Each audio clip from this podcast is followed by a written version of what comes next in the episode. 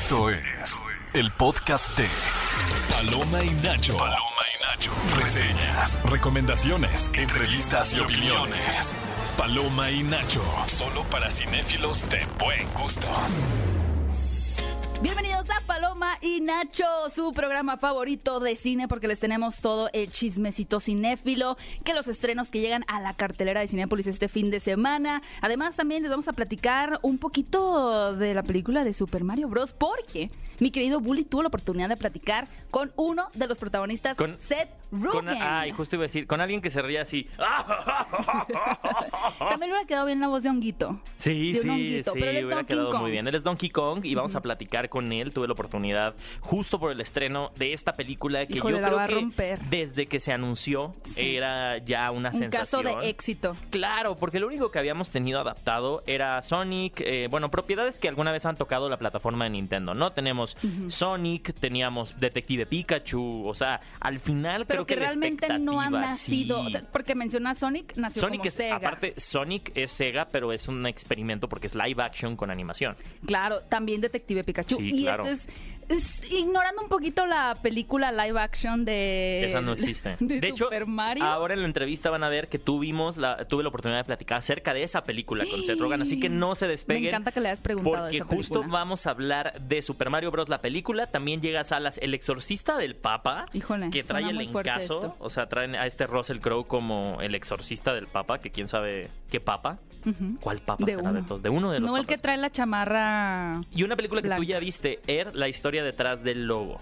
Así es. Así que vamos a platicar de estas películas y pues nos presentamos. Eh, yo soy Héctor Trejo, pero mis amigos me dicen Bully. Y yo soy Gaby Mesa y mis amigos me dicen Gaby. mis no tan amigos me llaman por mi nombre artístico. Oye, felicidades. Gaby Mesa con Z. Hoy es sábado 8 de abril. Muchas gracias. Felicidades. Será un secreto. Será un secreto. No diré nada, pero hoy es sábado 8 de abril. Pero siento agradecida también por tu felicitación. hoy es sábado de Gloria. De Gloria Gaynor, porque estuvo en el Festival Pal Norte el fin de semana pasado. estuvo de Como sorpresa. invitada sorpresa cantando I Will Survive. ¡Qué barbaridad! guau. Oye, hablando de Will Survive, fíjate que últimamente he notado en las películas, no sé si ustedes lo han notado y si no, pues eh, ahí les va para que pongan atención. Cuando vean Super Mario Bros. la película, eh, hay una canción que es la de I Need a Hero, Ah, claro. que ya habíamos escuchado Sí. también este año con Shazam 2, La Furia de los Dioses, y también está en otra película sobre eh, la historia de Tetris. Entonces, en, en tres meses, Ajá. esta canción ha sido utilizada en producciones cinematográficas y yo no entiendo por qué. Siento que tengo la tarea de investigar si esa canción de I Need a Hero, Ajá. no sé, le sale más barato a la compra. Yo creo que yo creo que los derechos están ahí, baratos. ¿eh? Yo creo que A, los derechos están baratos. B, es muy obvio porque le estás utilizando. Es un motif muy, muy y popular. claro. Ajá, que y muy también lo claro. habíamos visto en Shrek. Y los originales fueron Shrek 2. Shrek 2 fue la primera película que dijo, esta canción tiene potencial. Claro. Además de ya ser un, Y meterla un de- icono. Es muy También. buena esa escena. Pero creo que la canción del año hasta el momento es I Need a Hero. Vamos a ver, por ejemplo, tuvimos esta semana, mi querido Bully, querida audiencia Paloma y Nacho, el primer vistazo oficial de la siguiente, hablando de Shazam un poquito, ¿no? Pero de la siguiente película de Warner con DC, que en teoría no forma, según yo, parte todavía de... No, James Gunn dijo que sí formaba. Ya forma parte, ok. Sí, en la, Es que en es la, confuso, hay que en la plática esta que subió un video a su Twitter como de Ajá. 10 minutos, dijo ¿A que Blue Twitter, ¿A Beetle... su Twitter verificado? a su Twitter... No, o que paga Twitter Blue o que está No se verificado. sabe. No se sabe ya. No se sabe. O sea, tú puedes estar hablando con Taylor Swift Ah, ¿O no? y no sabes si es la Taylor Swift que pagó Twitter Blue o la Taylor Swift, la Taylor Swift original. La verdadera. Sí, gracias Elon Musk. Gracias por la confusión. Bueno, pero él dijo entonces que Blue Beetle será oficialmente. Sí, es parte de. Eh, Porque Shazam estaba como en un limbo y dependía mucho el éxito en taquilla para ver si lo seguían incorporando Sí. al futuro de- del universo de James Gunn y Peter Safran. Pero Blue Beetle ya formaría parte oficial Sí, de y, esta. y a mí me queda claro que sí, por ejemplo, por, por lo que vi en el tráiler, a mi parecer sí tiene tijeretazos. Ok. O sea, por lo menos siento que el tráiler fue reeditado para que sea como una entrega como de origen nueva. Asumo que también la película debe haber tenido regrabaciones para intentarla mantener sí del universo, pero por fuera, ¿no? Entonces creo que Blue Beetle sí va a ser una, una carta fuerte para iniciar. Me gusta mucho, me gusta cómo se ve en efectos especiales. O sea, siento que está mucho más cuidada que Shazam, eh, la furia de los dioses. sí. Eh, me, me cae muy bien el protagonista. O sea, creo que ahí tienen un punto fuerte. Y creo que también también, mm, por lo menos aquí en Latinoamérica, le va a ir bien.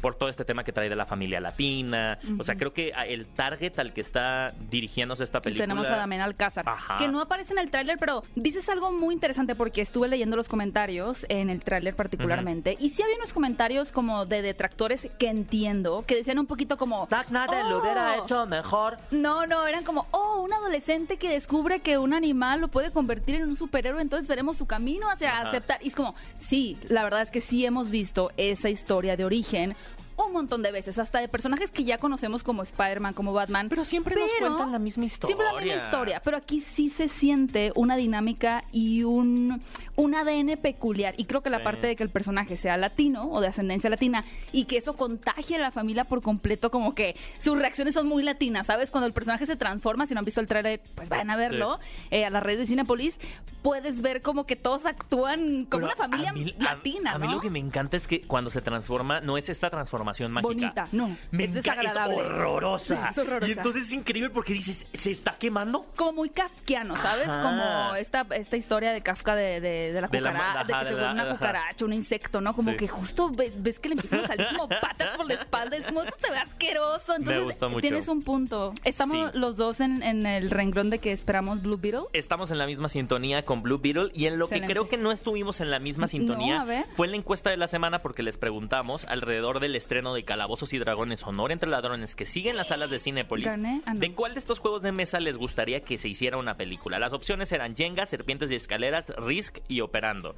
Y ahí sí no estuvimos eh, de acuerdo porque tú votaste por Jenga, aunque Serpientes y Escaleras Mm. era nuestra película con el cast que era Mia Goth, Mia God en Mabel Cadena y. Barry Kugan. Y, y Diego Calva. Diego Calva. Y. Diego Calva. Y también metemos a Poncho Herrera. Pues vamos, sí. Oigan, y obviamente hubo respuestas de ustedes, eh, pusieron más comentarios, alguien propuso el juego de la oca. Este juego de la Oca, como ya tiene su, su serie, siento que ya, ya la oca. existe. Cuac, cuac. Porque el juego de la Oca, además, según yo, nunca fue tablero. oca loca. Siempre Cuac, fue. Si eres, no sé qué, te divertirá, tan, tan, tan. Yo nunca voy a superar el, el episodio donde raparon a una persona. Yo creo que ese yo creo que siempre quise estar en un programa de concursos por Todavía el juego de la puedes, oca. ¿eh? Al parecer, se rumoreaba que el juego de la OCA lo iban a rehacer, o sea, para una plataforma de streaming, pero al parecer no, ese proyecto nunca llegó a ningún lado. Turista, dijeron aquí. Oye, también, ¿eh? ¿Y Pero ahí es el- Monopoly, mira- el turista es una copia Pero barata. esto no se nos ocurrió. ¿Dónde está el uno? O ajedrez. Ajedrez no lo propusimos porque. No. Un poquito, por ejemplo, Harry Potter. En Harry Potter tienen esta escena en la segunda película en donde Sí. los personajes se montan en el, en el caballo, en la reina, en los peones. Y creo que ya hemos visto esa adaptación, pero nunca hemos visto una adaptación de Jenga. Yo solo- de- yo solo de tengo una queja con Hogwarts. Escaleras. A ¿Por ver. qué en la última pelea, cuando se supone que todo está valiendo queso, pues no llamaron a las piezas de ajedrez para que pelearan? ¿Dónde estaban? ¿Y el perro de tres cabezas? ¿Dónde quedó? Esa El perro cosa les tres- hubiera ayudado No, muy el bien. perro de tres cabezas ya estaba fuera del juego. Ay, El ajedrez también Siete era- años después, el perrito era un bebé. Pero acuérdate que el ajedrez también las piezas, cuando se comían una pieza como se diría en ajedrez, ahí sí les daban en la Mauser. O sea, hicieron todas estas trampas con cosas bien terroríficas para que no las ocuparan después. Mm, Te maldigo. Es para apoyar a. es para apoyar al guion. La Sí. tensión dramática, la quieres eclipsar con un personaje nada más. Es como los superhéroes que llegan al, al final de la, de la película, que siempre pudieron haber ayudado, Bueno, pero no intervenían. Hay un gran, en la última película de Calabozos y Dragones, bueno, en, la, en esta película de Calabozos y Dragones, el, lo del puente me parece brillante. Hay una cosa de un puente y hay una Mm. cosa de un báculo. Sí. Que el báculo sale de la nada. Pero Para no hay que ayudar- decir qué hace para que vayan No, a verla. Para ayudarles a los protagonistas, Sí. pero es tan obvio, es tan tonto ese recurso como del Deus Ex Ajá. como una cosa que llega y les ayuda cuando ya todo estaba perdido y me fascina. Me gusta cuando son autorreferenciales.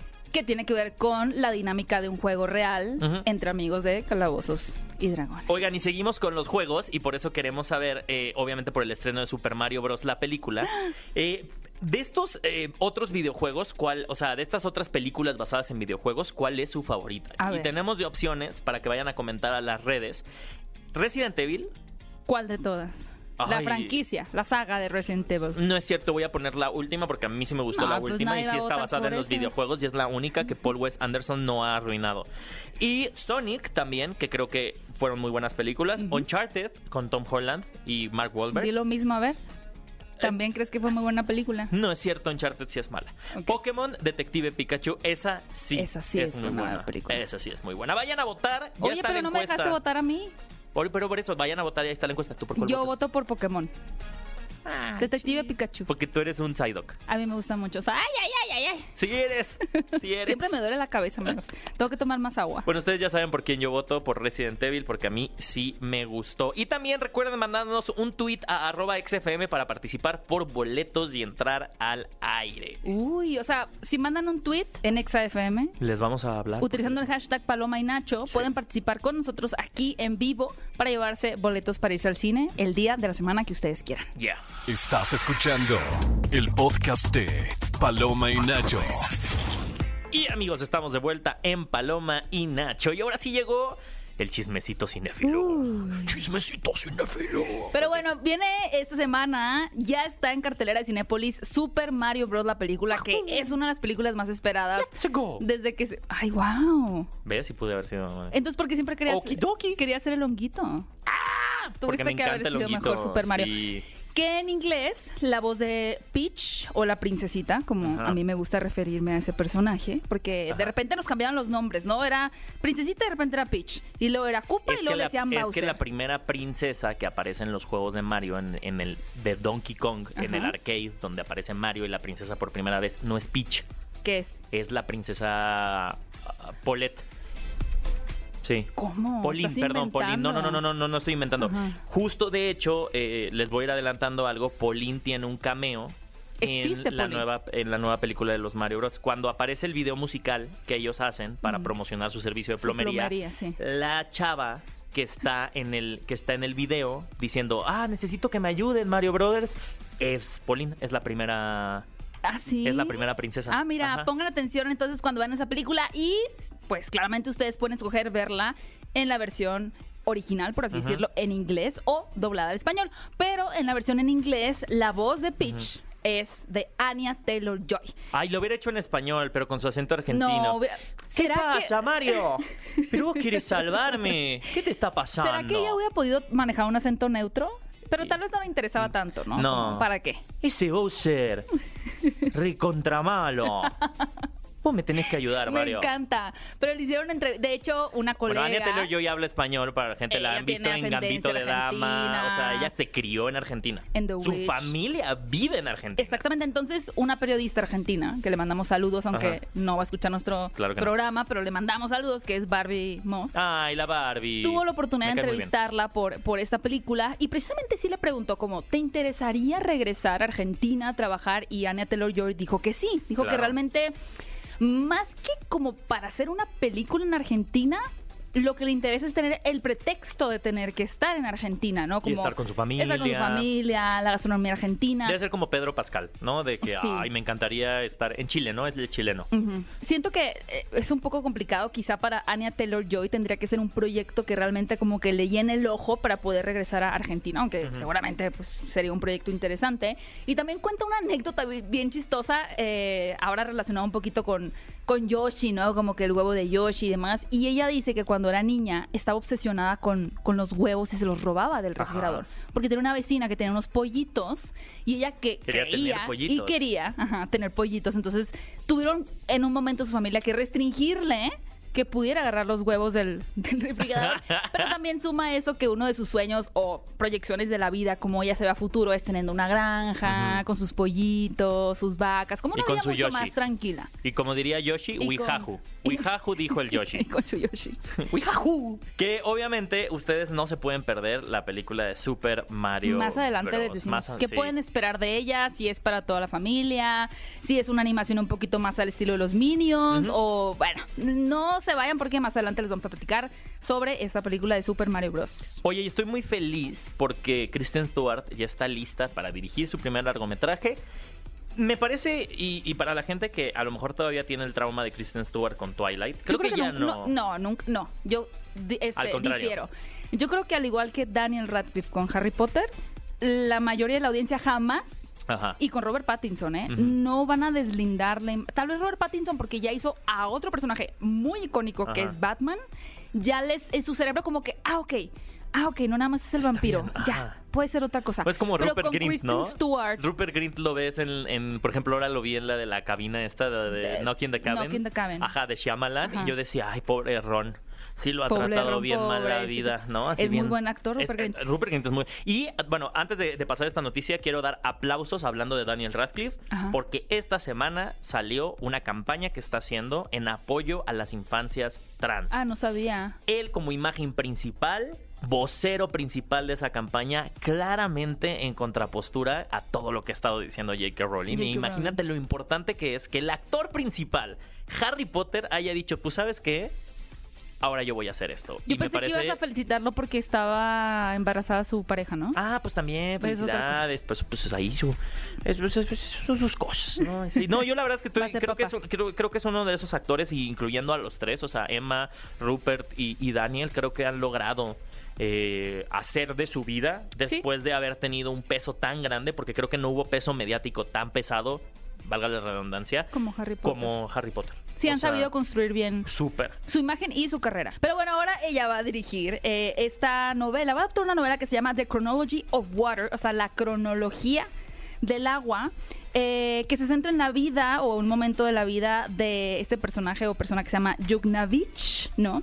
Que es un personaje que está intentando, o en ese momento estuvo intentando aceptar su sexualidad, enfrentándose a problemas de adicción y también vamos a ver de un poquito de su participación en el movimiento opositor a la opresión israelí sobre Palestina. O sea, es una Órale. historia densa, es una historia compleja en tanto el escenario como en las circunstancias que está atravesando el personaje, que como les repito, está adaptando una novela, si tienen interés de leerla antes de que Kristen Stewart la lleve a la pantalla, porque además eh, la escritora de la novela también forma parte Ah, del guion de la película. ¿Sabes quién ha estado haciendo mucho esto? Y bueno, por lo menos aquí produce Ridley Scott, es su, Es su el casa productor productora. Scott, Pero. ¿sabes quién también lo ha hecho muy bien? Reese Witherspoon con su casa productora. Lo que Mm. ellos entendieron es que las novelas eran un gran medio para encontrar guiones valiosos. Y me parece bien interesante que ahorita hay muchas mujeres productoras, escritoras y, y- y directoras Claro. que están agarrando muy buenos libros Sí. junto con sus autores originales para llevarlos a la gran pantalla y eso se me hace muy valioso. Yo le tengo mucha fe a este proyecto de Kristen Stewart. Yo también, yo apa- aparte de que Kristen Stewart ya ha tenido la oportunidad de dirigir no películas, sino videos musicales, pero digamos ya está tomando un poquito más de experiencia. Vamos a ver cómo resulta y si tienen el interés de leer el libro antes, pues también pueden hacerlo ¿Tú para crees que hacer la comparación. Stewart controla su set? Eh, sí. Sí, le dicen, controla tu set. Y dicen, no, sí, sí. sí, y se los pone a todos los actores. sí. Qué miedo. Yo, yo sí respeto mucho a Kristen Stewart. De- definitivamente. Sí, sí, sí tiene una energía dominante. Sí. Sí la veo. Sí, la veo de directora cámara. perfectamente. Y vamos a hablarles también acerca de la película Air, que está basada en la historia de esta marca de zapatos de la cual parece Voldemort porque no debe ser nombrada. ¿Por qué? ¿Por qué en esta película se trata con tanta delicadeza que no se diga esta marca y que No, la marca sí se puede decir. Ah. No puede aparecer Michael Jordan. ¿Por qué? Porque es así como en la caricatura de Vaca y Pollito.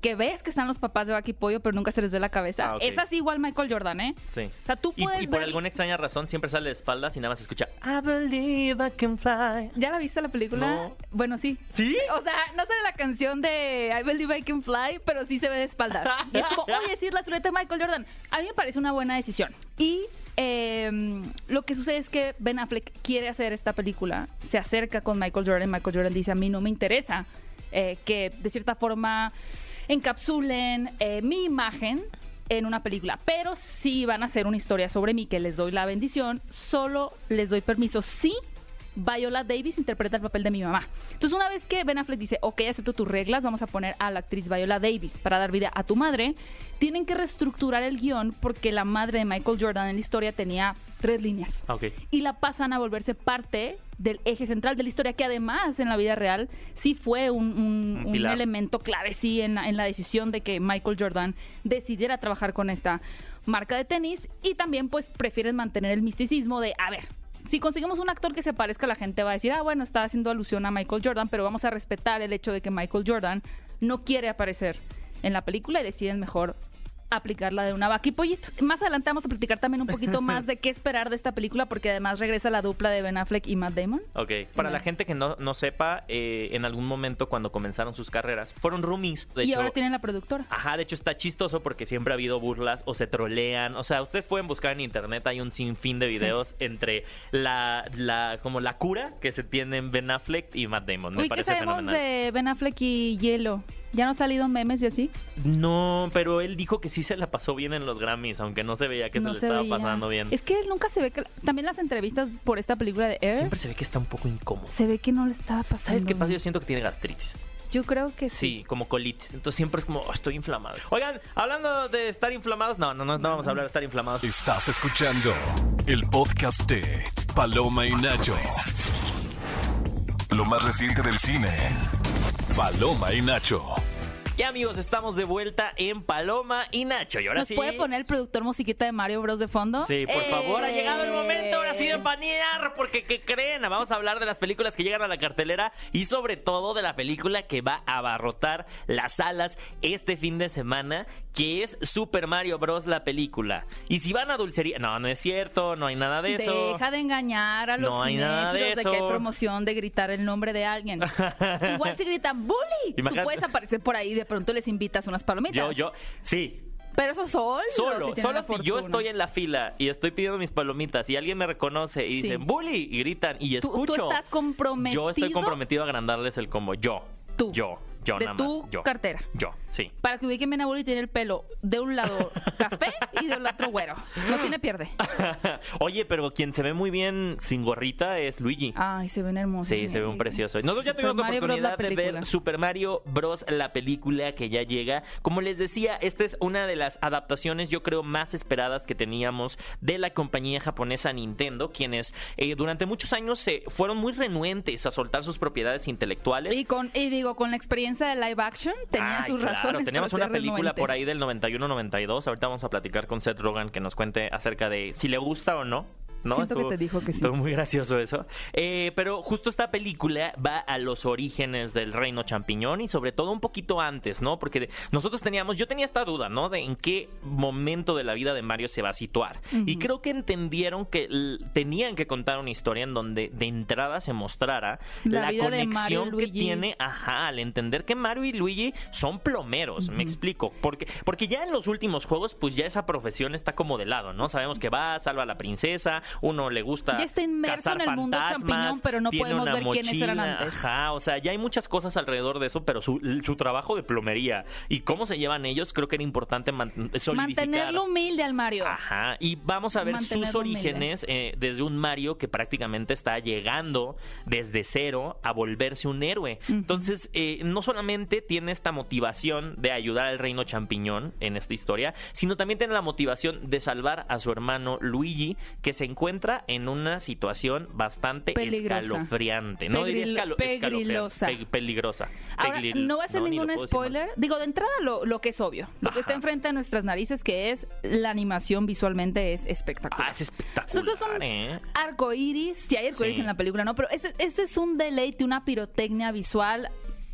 Es que te dan ganas de agarrar a los monos y hasta Sí, comértelos, ¿no? O sea, eh, la textura, la tridimensionalidad, los escenarios, todo. eh, Creo que saben trasladar muy bien esta, esta parte de Mario que uno piensa en los juegos de Mario, de Nintendo, y le recuerdan como a colores brillantes, a un espacio vivo, ¿no? Como una dinámica bastante, mm, sí, o sea, alegre. Y creo que toda esa, esa conexión que existe desde que eras niño y jugabas estos videojuegos se manifiesta en esta adaptación en tercera dimensión, ¿no? Como que saben trasladar muy bien esa, esa poética visual que tenía con, obviamente, sino el 2D, pero con ese toque de Illumination que son los creadores de Minions y mi villano favorito. Ajá, y lograron también cambiar un poco el diseño de los personajes. De hecho, ya lo había mencionado en este programa que Donkey Kong tiene un rediseño completamente nuevo. Eh, este personaje no se había tocado como tal su imagen desde que se hizo en 3D, o sea, desde que hizo la transición a tercera dimensión en el Nintendo 64.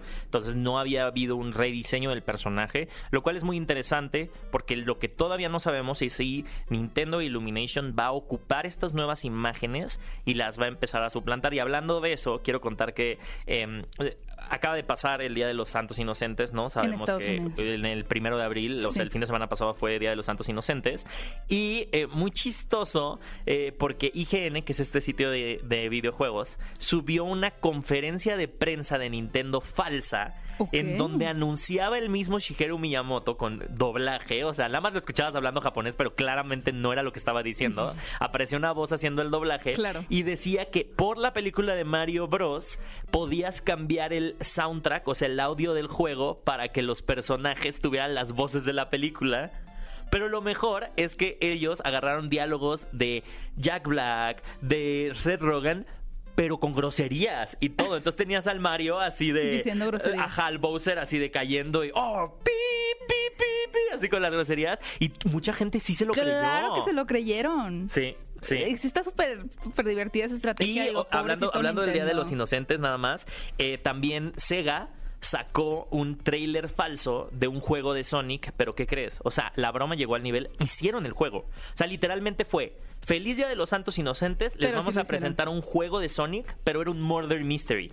O sea, matan a Sonic y tú tienes que ver quién lo mató. Como el clue, quién es el culpable. Sí, me Pero el encanta. juego existe. O sea, sí lo podías bajar, lo puedes bajar gratis, lo puedes bajar para PC y se me hizo muy divertido. Y pues mucha gente... Esas son bromas a otro nivel. Esas son bromas a otro nivel. No de pastelas. Pero lo que no es una broma, de verdad, es la intención de Bowser en esta película. Amamos a Bowser. Porque para mí, y sin decirles spoiler, los mejores dos personajes de esta, de esta película son Donkey Kong y Bowser. Retweet.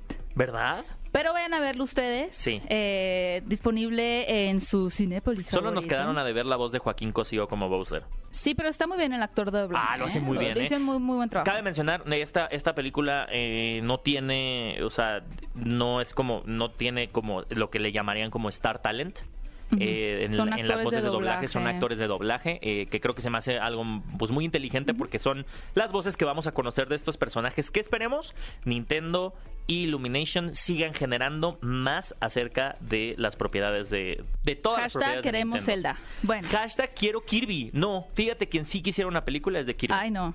Ay, ¿por Todos queremos no? ver la película de Zelda. Pero bueno, en otras opciones de cartelera, además de Super Mario Bros., la película que va a estar abarrotado todos esta semana, seguramente va a ser un éxito. También llega una película protagonizada por Russell Crowe para todos los amantes del misterio y el terror, el thriller, que se llama El Exorcista del Papa. Y sabemos que aquí en México el terror religioso Pega y pega, Pega. muy bien. Que además está inspirada en los expedientes reales de un padre que se llamaba Gabriel Armod, que resulta era el exorcista en jefe, ¿no? Como que el mero mero del Vaticano. O sea, el exor- como dice el Era título, el exorcista del jefe Papa. exorcista. Y él va a Exactamente. empezar no solamente a tratar este exorcismo, pero un también exorcismo de un niño poseído. a, a descubrir todo un merequetengue que hay ahí en el Vaticano y por lo cual, o sea, cabe mencionar, por eso les decimos, está inspirada en los documentos de este padre, o sea, Qué sí. picante, amigos. Sí. Pues vayan a ver esta película El Exorcista del Papa y también una de las películas que ha recibido eh, muy buenas críticas en esta semana, que es Air, la historia detrás del logo. ¿A qué se refiere con la historia detrás de qué logo?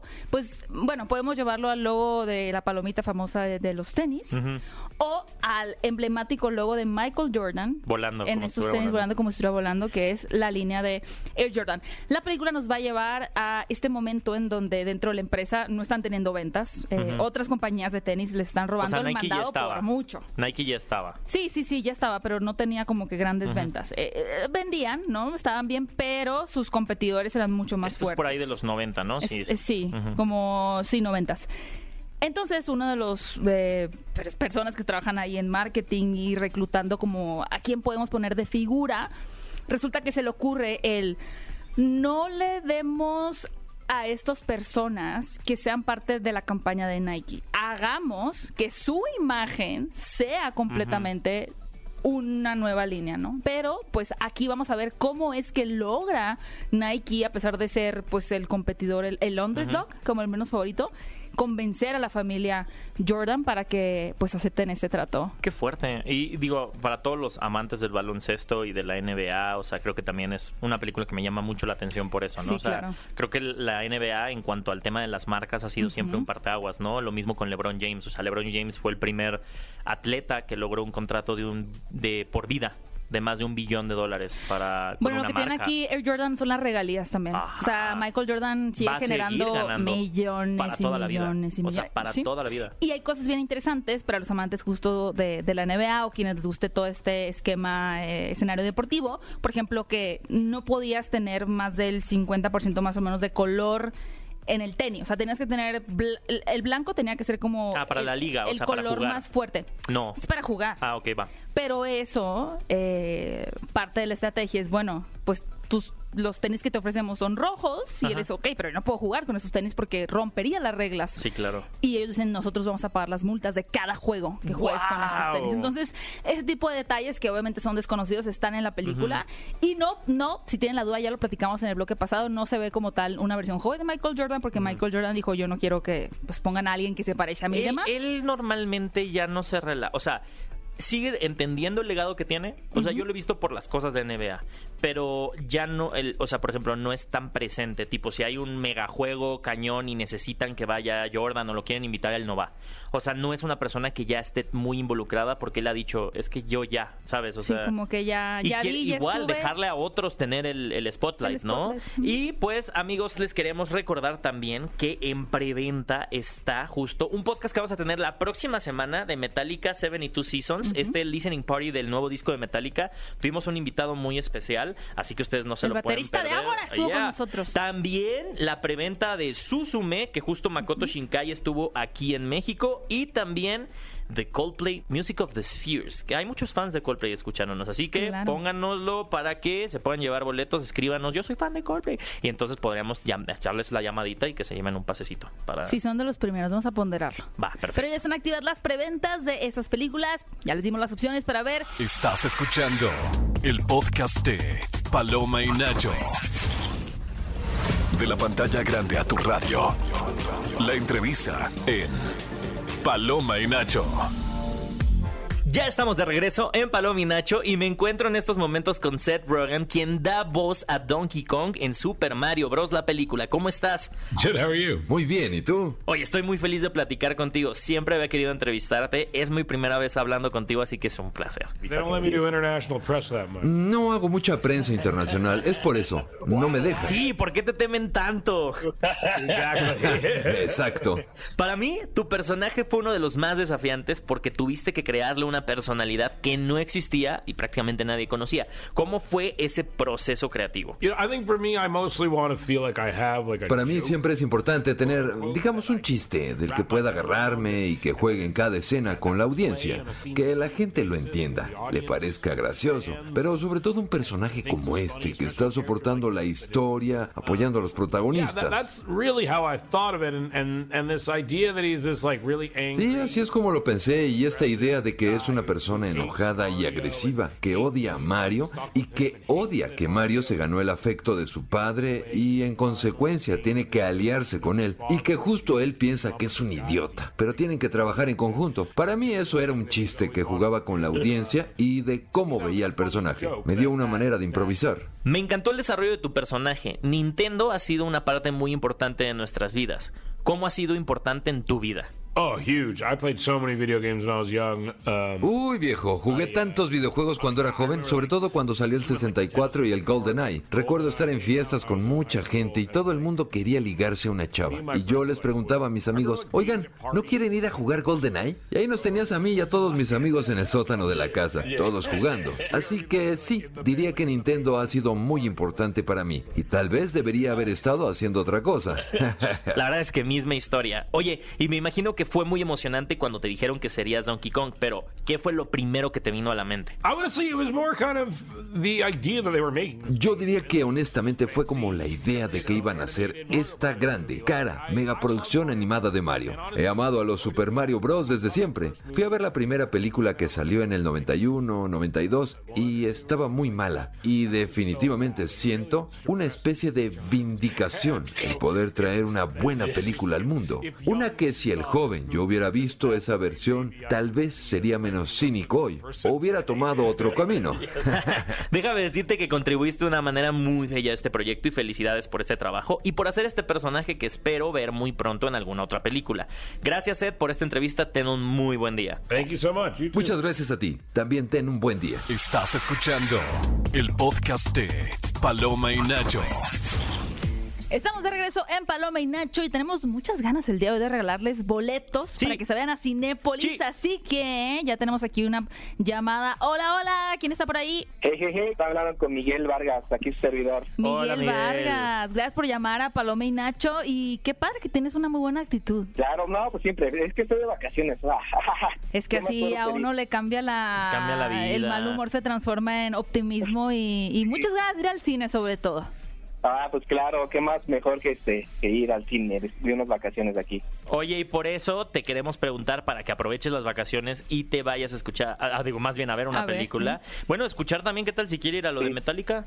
También. Eso está bueno. Pues, Oigan, tendría que esperar, pero te sí. queríamos preguntar, por el estreno de Super Mario Bros. la película, de estas películas basadas en videojuegos, ¿cuál es tu favorita? Tenemos de opciones Resident Evil, Sonic, Uncharted, la que salió con Tom Holland hace poco, y Pokémon Detective Pikachu. Pues mira, todos están buenos, pero yo me inclinaría por Sonic. La verdad, este, Mm. me encanta. ¿La 1 o la 2? La verdad, he visto la 1, para que te, nada más he visto la 1. Yo no, yo no vi la dos, necesito verla.